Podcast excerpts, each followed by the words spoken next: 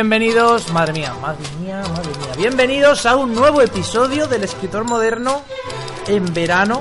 ¿Qué dices tú? No, no apetece escribir en verano, que ya lo comenté en otro episodio. Es que no apetece. Pero igualmente he de decir que me ha apetecido hacer este episodio, este programa, este podcast sobre escritura creativa y creación de proyectos artísticos, desarrollo de los mismos, con consejos, con claves, con comentarios, con mucha, mucha opinión, con alguna que otra experiencia. Y más allá de responder dudas, lo que yo creo que hago es generarlas. Yo creo que es muy necesario, muy importante, más, mejor diría, algo imprescindible para cualquier escritor o cualquier persona que se dedique a la escritura o que quiera dedicarse, me parece algo imprescindible hacerse preguntas, cuestionárselo todo y crear todas las dudas posibles. Porque dices, vale, eh, una persona que tú puedes pensar, una persona que tenga muchas dudas, pues no va a saber hacer un libro, una obra, un relato. Pero hay de decirte que, por ejemplo, la filosofía se basa en preguntar cosas, en hacerse preguntas. Y una vez que te haces esas preguntas, vas a buscar la respuesta. Dejadme ser quien abra esa caja de las preguntas y quien abra un poco esa caja de las cuestiones que vamos a tratar y que vamos a investigar y que vamos, pues por lo que sea, a buscar. Vamos a buscar información hoy o vamos a plantearnos la idea de hacer una novela, digamos, interactiva. Un cuento en el que el lector tiene el poder del autor, de crear, de decidir. Tomar decisiones es una cosa, eh, bueno, complicada y, y además no solo en la escritura o no solo en el arte, sino prácticamente en cualquier campo. Y cuando digo cualquier campo, quiero decir cualquier campo, quiero decir cualquier campo de verdad. por ejemplo, en la sociedad a un tipo de personas no se les permitía tener tomar decisiones, eh, según qué civilizaciones, según qué culturas, pues las decisiones las tomaba como por así decirlo el líder, el jefe. Y evidentemente, eh, en un libro, el que toma las decisiones, es que me parece hasta un poco estúpido decirlo, el que toma las decisiones es el autor, no el lector. Entonces, cuando le damos a esto la vuelta, cuando de repente el lector tiene el poder de decidir, de interactuar con el libro, que hasta ahora era mero contenido de lectura, ahora puede participar de él, pues evidentemente eso causa en él ya una sorpresa a priori. No está acostumbrado, no es lo normal y esto puede generar algo bueno, puede generar que el lector disfrute de forma especial de la novela, que le guste, que le parezca algo único, llamativo, que lo recomiende, que el autor se haga famoso, por supuesto, eh, que el libro sea muy vendido, que se convierta en una revolución, o puede eh, acabar en lo que muchos acaban, que es eh, nada. Al lector, bueno, pues le parece curioso, algunos más, otros menos, puede que le guste, puede que no, pero finalmente ve que vale, que sí, que has podido tomar decisiones, es divertido, pero no es realmente un libro como tal, no es una novela al uso y no es esa quizá la finalidad de la literatura, la de darle al lector capacidad de decisión o de interactuar con el libro. En este episodio de hoy vamos a hablar no solo de los libros interactivos, sino de las posibilidades que se nos abren ahora con las nuevas tecnologías, con los nuevos formatos de libros, como puede ser el ebooks o el EPUB o tantos otros, y de qué forma esto puede derivar en un cambio en las novelas. Además de en, aquellos, en aquellas obras, que ya empieza a hacerse mucho, lo del audiolibro, que no es algo nuevo, no es algo que salga ahora con Internet, sino que ya existía hace mucho tiempo, antes se vendían cassettes, sobre todo en, aquí en nuestro país no tanto, pero por ejemplo en Estados Unidos pues sí es mucho más frecuente el uso de audiolibros, donde a lo mejor un famoso o alguien conocido, un actor, pues lee una obra y puedes, en lugar de leerte el libro, pues escuchar ese libro leído por aquel famoso o por esta persona capacitada para hacerlo de forma correcta, con gran calidad de audio, con, gran calidad de sonido, con una narración pues eh, muy, muy bien, muy correcta y muy buena. Vamos a ir en orden porque si no aquí nos vamos a perder. Entonces vamos a ir uno a uno. Vamos a empezar comentando lo de los libros interactivos. ¿Qué es un libro interactivo? Bueno, este nombre de interactivo quiere decir que el lector puede interactuar con el libro de alguna forma. Es decir, que puede valer tanto para un libro en papel como para un libro en digital, porque ambos formatos, aunque, aunque pueda parecer a priori que no, dan mucha libertad y nos dan mucho juego. Antes de pasar a hablar de los libros digitales, voy a hablar de los libros en papel. ¿Qué se puede entender por libro interactivo o aventura en un libro en cuanto a este formato que quiero comentar? Es que no sé ni siquiera cómo nombrarlo porque no es algo eh, frecuente. Pues es un libro en el que le da al lector la opción de decidir si pasa una cosa o si pasa otra. Por ejemplo, a través del personaje protagonista, esto es un ejemplo, ¿vale? No siempre tiene por qué ser así. A través del protagonista, pues puedes hacer que vaya por un camino y que ese, el camino pues tenga dos direcciones. Y tú le dices, ¿qué dirección toma? Eh, si toma el camino de la izquierda, pues que por lo que sea puede parecer más alegre o cualquier cosa. Pues ve a la página 5 y sigue leyendo a partir de ahí. Si va al de la derecha, lea a partir de la página 6. Y poco a poco, claro, el lector tiene que hacer ese ejercicio más práctico de ir hacia esa página, lo cual es un poco, para mi gusto, ahora lo comentaremos, molesto. Y ahí sigue la historia por donde él ha decidido que siga. Eh, claro, al hacer eso ya pierde una parte del libro, ya no sabe qué pasará si coge el otro camino, lo cual pues luego puede llevarle a leerlo por segunda vez tomando otras decisiones y ver la historia desde otro punto de vista, aunque es muy probable, supongo, que todos los caminos conduzcan a Roma, porque una historia, eh, yo como autor no, me imagino haciendo una historia que siga siete, ni, dos, ni cinco caminos, eh, ni siquiera, es que ya dos caminos ya me parecen muchos, dos caminos diferentes y que lleven a dos finales diferentes con dos historias diferentes. Eso me parece, me parece ya muy complicado, se puede hacer, por supuesto que sí, pero ya no solo de pensar esa historia y pensar dos finales que sean igual de buenos, porque a lo mejor uno, se, uno puede ser decepcionante y el otro no, sino que aunque lo consigas, el libro tiene las páginas que tiene. Y si le quieres meter dos historias, eh, si el libro tiene 400 páginas, ya son 200 páginas para cada parte. Si eso lo divides en cuatro, digamos, opciones, porque si el primer camino te, toma, te lleva a tomar dos decisiones, se abren dos caminos. Si de cada camino luego se abren otros dos caminos, pues o conectas la historia para que el camino te reconduzca al camino principal de la historia, o creas o sea que puede abrirse demasiado este abanico de posibilidades, estás creando muchas dimensiones y no te pueden, puede que no te quepan en un libro en papel, en digital. Sería otro cantar, podría ser pues mucho más fácil, ya que no ocupa tanto espacio, ni pesa, ni se vuelve complicado eh, dirigir al lector de una página a otra, en lo que es el formato digital, pero en papel evidentemente hay un problema de espacio, hay un problema de contenido, y si eh, metes mucha libertad, por así decirlo, en ese libro de decisiones y muchos caminos, pues o nos engañas haciéndonos creer que estamos tomando decisiones y nos llevas por el camino que te interesa a ti, lo cual no creo que tenga sentido, porque es tomar una decisión vacía. O de verdad tomamos esa decisión y la edición se vuelve complicada y la historia se vuelve aún más complicada de realizar. Entonces, por eso a mí como autor no me convence, no me convence y como lector yo diría que tampoco. Esto es algo subjetivo totalmente, o sea, es una cosa mía.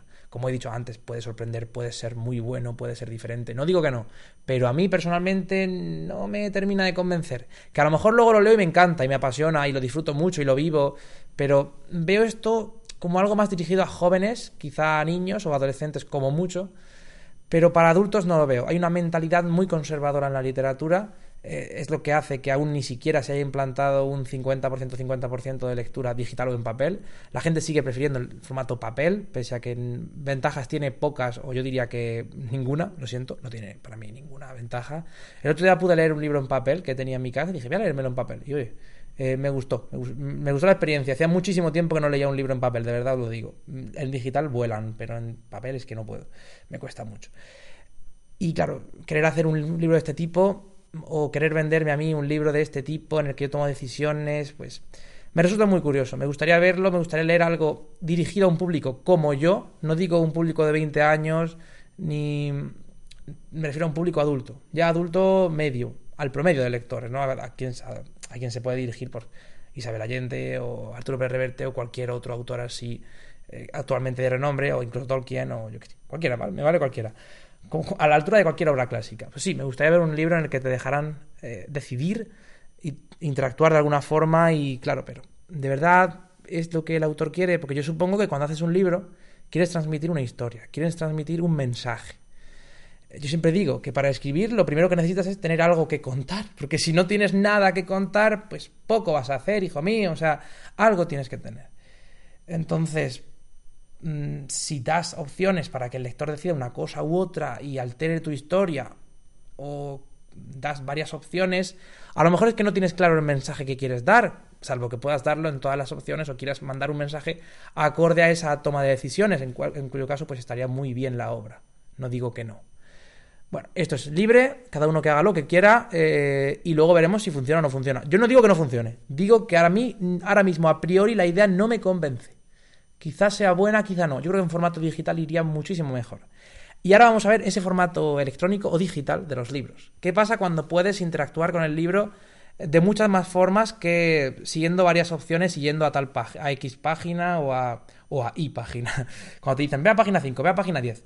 Pues en formato digital tienes muchas más opciones. ¿Por qué? Porque ya no estás limitado al papel y a la impresión. Ahora ya puedes meter eh, archivos multimedia, puedes meter sonidos, puedes meter vídeos, animaciones, GIFs, eh, imágenes eh, de, a color, en blanco y negro, como te dé la gana. Puedes meter incluso realidad aumentada.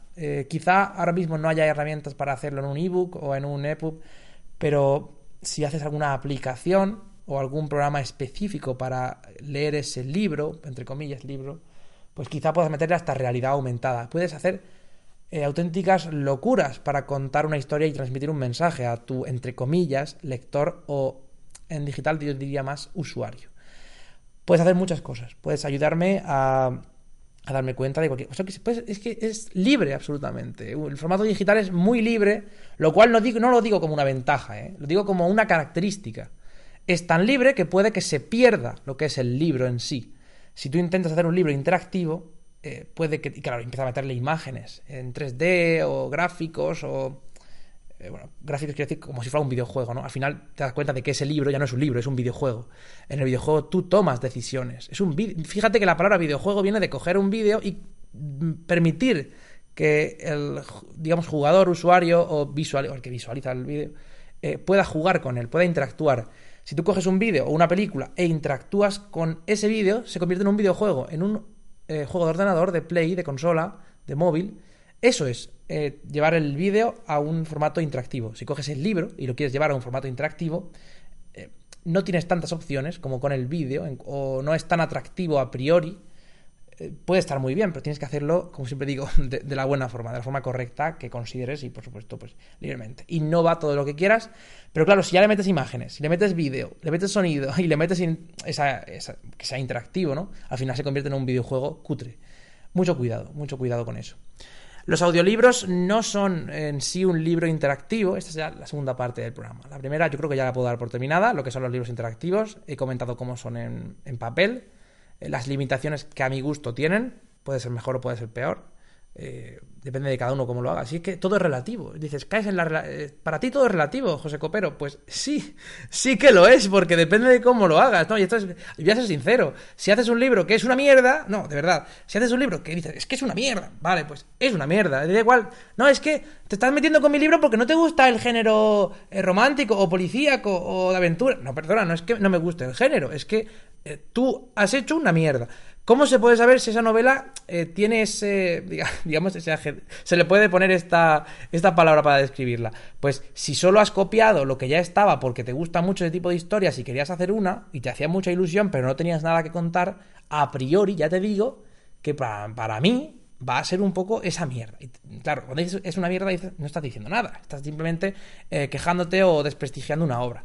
Hay que meterle, por supuesto, argumentos eh, críticos sobre si es mejor o peor, o qué te parece, por qué me tomo esta decisión de decir que es una mierda. Pues si no innova nada, si no aporta nada, si es solo una, una historia igual que cualquier otra, eh, que sigue unos estereotipos, unos tópicos, cambia el nombre, si acaso la ciudad y un poco lo que le pasa a los personajes mezclando, basándose en dos o tres libros, pues eso para mí no es eh, literatura, no es una obra que merezca la pena es simplemente pues el sueño o la meta o el objetivo de una persona que quería escribir un libro, lo hizo y vale, aquí está. Eh, mediante autoedición ha sacado su libro o con una editorial así que ha querido apostar en, su basura y lo han sacado y vale, muy bien, te hacía ilusión, enhorabuena por tu deseo cumplido, pero no me lo vendas como la panacea, es una novela que no aporta nada. La historia es la de siempre, eh, se basa en otras historias que también en sí ya son las de siempre no tiene mucho mensaje, para ti sí lo tendrá, pero como digo, solo lo tiene para ti.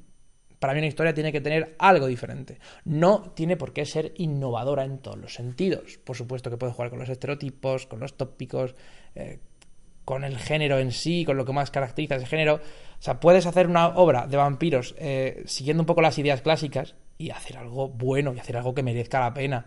Pero si solo te limitas a copiar, pues, hijo mío, tu obra va a ser un poco una mierda. Y si haces como esos videojuegos que basan toda la jugabilidad en la tecnología empleada, es decir, eh, puedo usar un mando que lea, o mejor dicho, que detecte el movimiento para jugar como si fuera un partido de tenis, y el juego se basa únicamente en, esa jugabilidad de mover el brazo para jugar al tenis y no aporta nada más, pues al principio te hace gracia, pero luego enseguida dices, es que no tiene nada, es solo eso.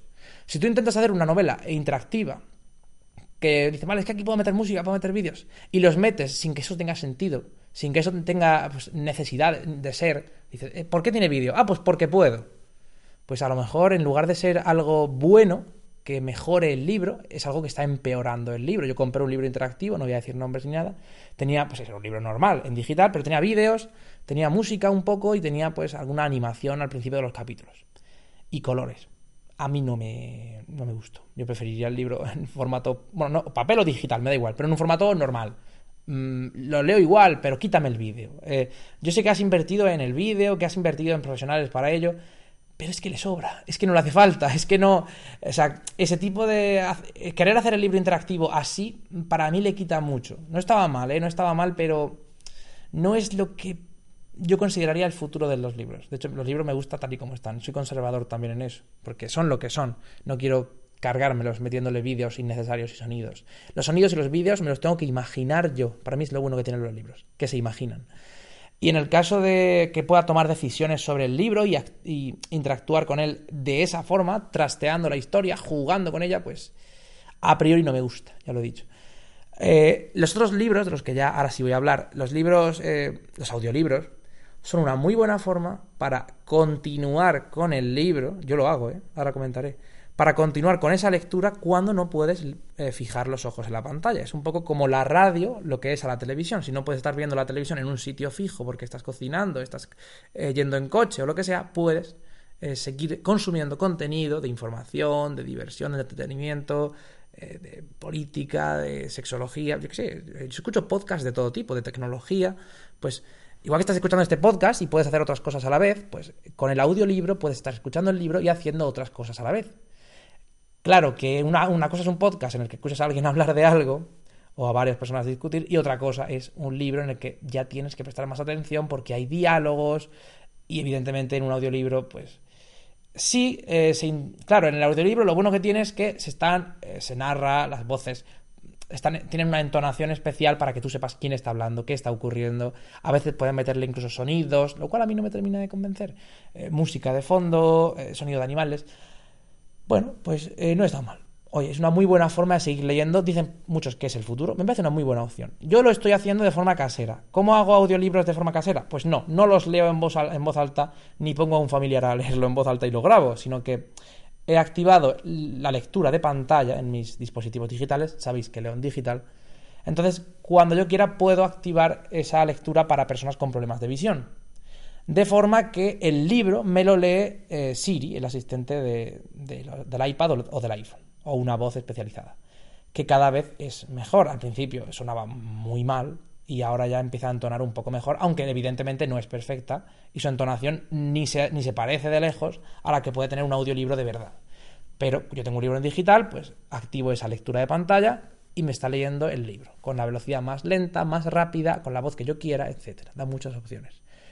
No es la mejor forma de leer un libro, pero viene muy bien cuando no puedes estar eh, leyendo, sobre todo con algunos libros que son más reflexivos o que son más sencillos, que no tengan mucho diálogo, porque no vas a distinguir a veces entre, una, entre lo que es diálogo y lo que no, salvo por el contexto. Entonces, libros así más sencillos sí me los pongo como si fuera un audiolibro, es gratuito, es una función del aparato, no es eh, la mejor opción, pero es una opción gratuita que a mí me está salvando bastante. Ha habido libros que para mí se han hecho muy pesados, he tenido libros muy pesados que no me podía tragar y gracias a esa opción, pues me pongo, lo escucho, si no me entero de algo le doy para atrás y al menos así, al no obligarme a estar mirando la pantalla, pues el libro va entrando, voy leyendo, me voy enterando y a fin, y se ha acabado algunas veces pues paso de leer en papel, en la pantalla que diga, a leer eh, escuchando y voy un poco cambiando de una forma u otra con el mismo libro y me entero igual y no pasa nada.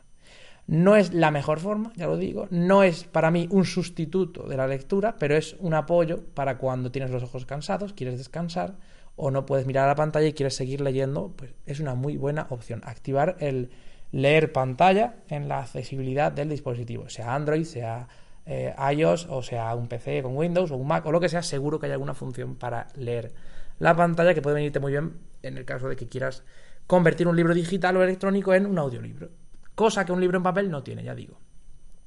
Aún así, mm, me parece que lo mejor es ponerse y leer como toda la vida se ha hecho mirando a esa pantalla o a ese libro, da igual el formato, pero como toda la vida, leyendo poco a poco, pasando las páginas y tranquilamente, que es como hay que leer, no tanta prisa, no, no siempre lo digo, hemos industrializado todo, queremos que todo venga ya, que todo sea al instante, en mucha, eh, la cantidad mayor posible y uno detrás de otro. Pues no, la lectura eh, y la literatura y el aprendizaje en sí no puede llevarse a, no puede ser eh, intentar igualar una cadena de producción ni de fabricación.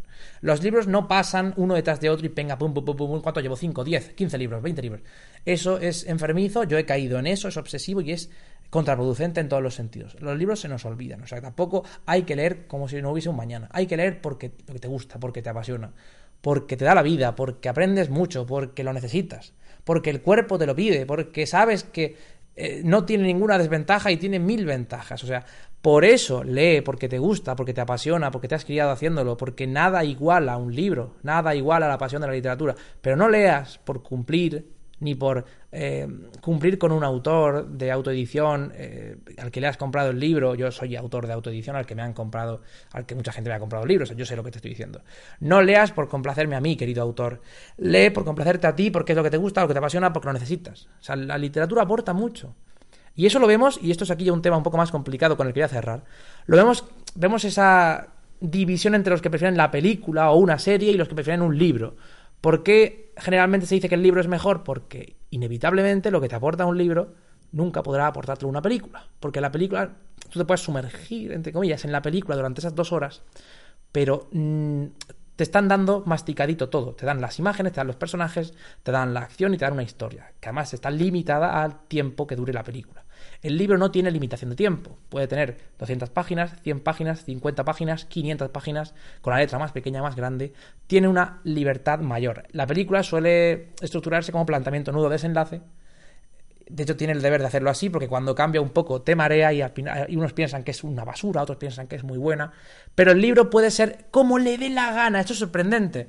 Ves el libro que empieza por una punta, sale por otra, ahora se muere el protagonista, sigue su hija la historia, luego, o sea, si veis la Casa de los Espíritus, flipáis, los que muchos la habéis leído, sabéis que empieza con unos personajes, sigue con otros, luego con otros, ahora se van para acá, ahora se van para allá, no sabes cuál es el nudo, el planteamiento, no hay nudo, no hay planteamiento, no hay desenlace. Hombre, tú puedes planteártelo de esa forma, pero la historia no es eh, no son tres escalones, la historia es aquí como una escalera inmensa que ahora sube, ahora baja, va libremente.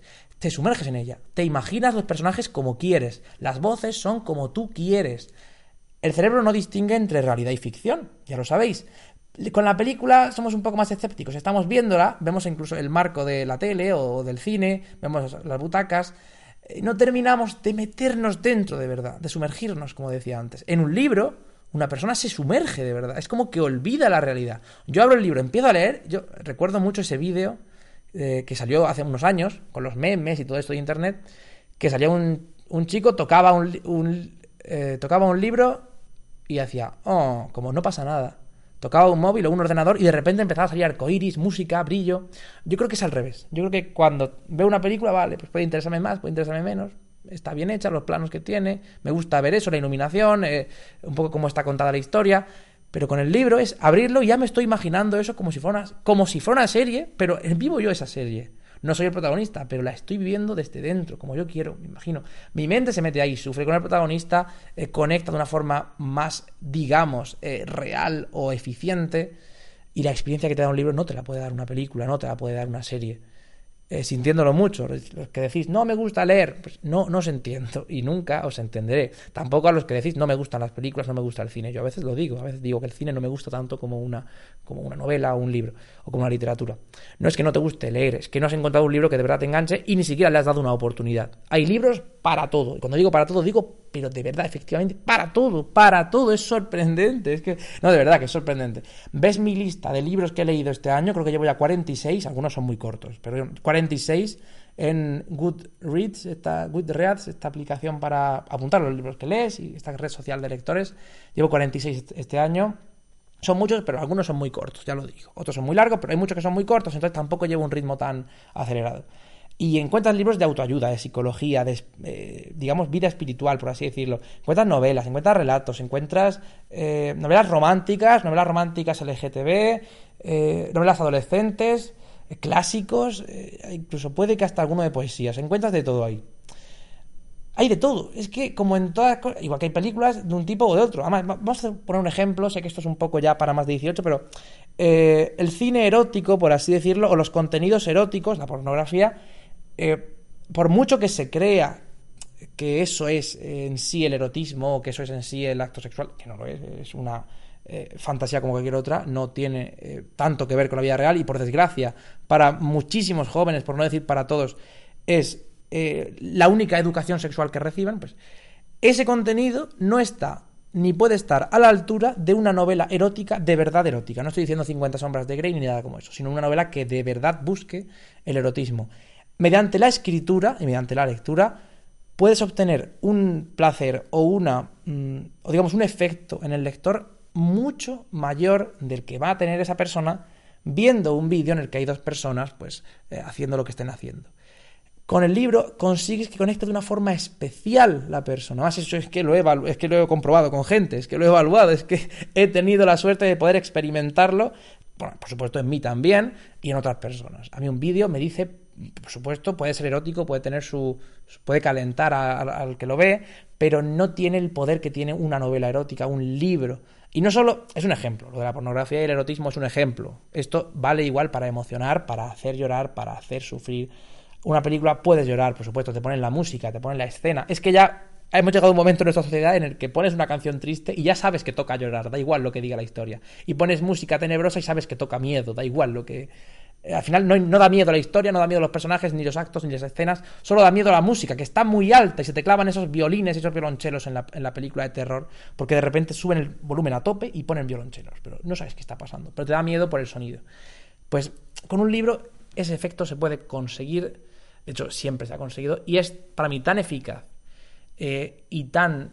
está tan bien logrado lo que se puede hacer mediante la escritura, que me parece imposible que Internet, eh, toda la tecnología del mundo, las películas del mundo, todas las series puedan, de alguna forma, puedan quitarle un poco de terreno, o puede haber más gente que lea o menos, pero nunca le van a quitar el lugar a los libros, eh, sea en digital, sea en físico, sea en cualquier formato, nunca van a quitarle ese lugar porque el poder que tiene un libro es inigualable, inimitable y por supuesto inalcanzable. Bueno, creo que he tenido ya un programa bastante completo, no sé, si no sé cuánto dura, la verdad. Supongo que ya, está, ya es un poquito largo.